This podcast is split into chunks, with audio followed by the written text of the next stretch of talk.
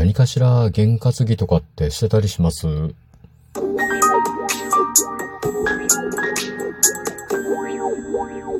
ご機嫌いかがでしょうか？いつもリアクションやお便りなど応援ありがとうございます。124回目の配信です。今日も後日研究所から海運メンタルアドバイザーの占い師明恵がお送りいたします。この番組は熊本のおっさん占い師の私こと明恵が普段気になったことや思ったこと、ためになりそうなこと、皆さんのちょっとした疑問への回答などをあれこれとつぶやいています。はい、実はこの収録、え4回ぐらい撮り直しています。なんかね、あの 喋っているとね、生活音が入るんですよね。なんか突然、こう、やっぱりこの時間になると家族が起きてきたりとかですね。扉の音を立てたりとかですね。咳払いとかをして 今まで静かだったのになんでこの、なんでこのタイミングで？みたいな感じでですね生活音出すんですよね。不思議ですよね。なんかわざわざ寝静まって静かになったタイミングで夜中に収録をしてるのにですね。まあ僕持ってますよね。だいたいなんかこういうタイミングの悪さというのはありますもんね。なんかあるんでしょうね。なんかそういうタイミングというか波長と言いますかね。家族特有のものなのかもしれませんね。はい。もういい加減慣れたので、いちいちイライラはしないんですけど。はい。4回目の収録になってます。同じネタで。はい。なので、テンションがね、ちょっとずつ上がってきてるのと、少し上便になっています。はい。今日はあのー、あれですよ。何だったっけ？もうなんか喋りすぎてわかんなくなっちゃったな。えっと、そうそう、験担ぎ、験担ぎについてお話をしていきたいんですけど、皆さんどうです？なんか験担ぎ持ってたりします？なんかね、勝負事の前には必ず決まった料理を食べる勝負飯と言ったりですね。あとなんかこう、ちょっと大人のたしなみとしては勝負下着とかですね。なんかね いろいろあったりしますよね。あとなんか運気を上げるために天然石を買ったりとか身につける。ね。恋愛運のためにはこの石。うん。あとこうなんか悪い運気を払って運気を上げるためには邪気払いのためのこの石とかですね。あとこう神社仏閣で言うとお守りとかもそうですよね。身代わりのお守りであったり、交通安全とかね、いろいろあったりしますよね。なんかありますね。うん、まあ、僕のところはやっぱり占いとかも中心にやっていくお寺でもあるので、まあ、験担ぎとしては、ごまの灰とかですね。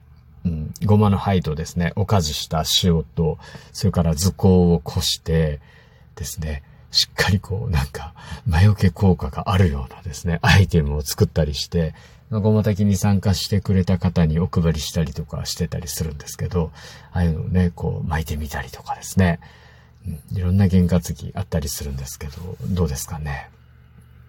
あとね、あの、旧世紀学を使った開運法だと、基地方位を使っていくというのもありますよね。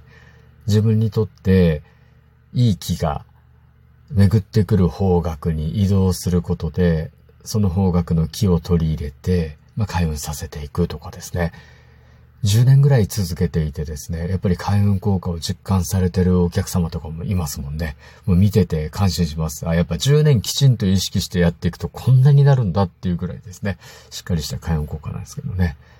私はちょっとやっぱりね、あの、お客様の、なんか、月末と月始めに結構な人数の基地保有を計算してですね、30日分出してですね、計算したりするので、なかなかこう自分の基地包囲を計算して、まあ、海運の行動に活かすということはなかなかたまにしかできないんですけどね、なかなかできない。たまにはやります。あの、人からの協力が欲しい時とかですね、ちょっと新しい、なんかこう、巡り合わせでですね、なんか人との縁をこう、なんか広げていきたいなっていう時とか使ったりするんですけど、基本的にはあんまり使うことができないんですよね。で、まあそんな僕でもですね、やっぱりこう、験担ぎは持ってまして、これは何かというと、僕の場合ちょっと音楽ですよね。気分を上げたくなる時とかですね、ちょっとこうなんか感情が動いた音楽とかをきちんとピックアップしていて、で、その時にこうハマり込んでる音楽を聴くようにしています。これでこう気分を変えたりとかですね、するような感じですね。まあ主にだから験担ぎで運気を上げるというよりかは、その気分をこう変えるというか、スイッチを上げるというか、スイッチを入れるというか、ギアを一つ上げるとかっていう時に、まあ、その時にこうなんか一番ハマってる歌とかですね。まあなんかこう感情を動かす歌とかいうのを聞いたりしたりしてますね。はい。ね、皆さんなんか験担ぎ、なんかそうやって考えていくとなんかありそうですよね。普段何かしらこう気にしてはいないんだけども、なんかこう、習慣としてやってることであったりとかですね。うん。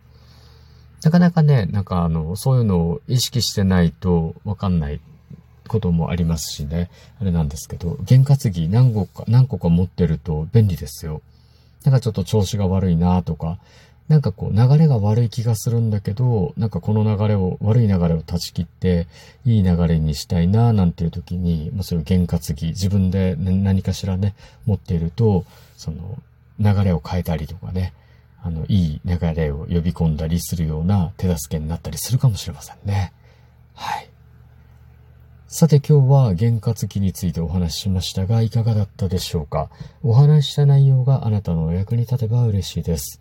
次回も聞いていただけると励みになります。そしてリアクション、いつもありがとうございます。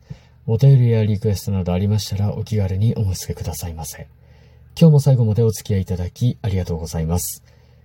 今日も明日も明後日もあなたにとって良い一日でありますように、おっさん占い師の独り言、海運メンタルアドバイザー占い師明恵がお送りいたしました。それではまた鑑定や次の配信でお会いしましょう。バイバイ。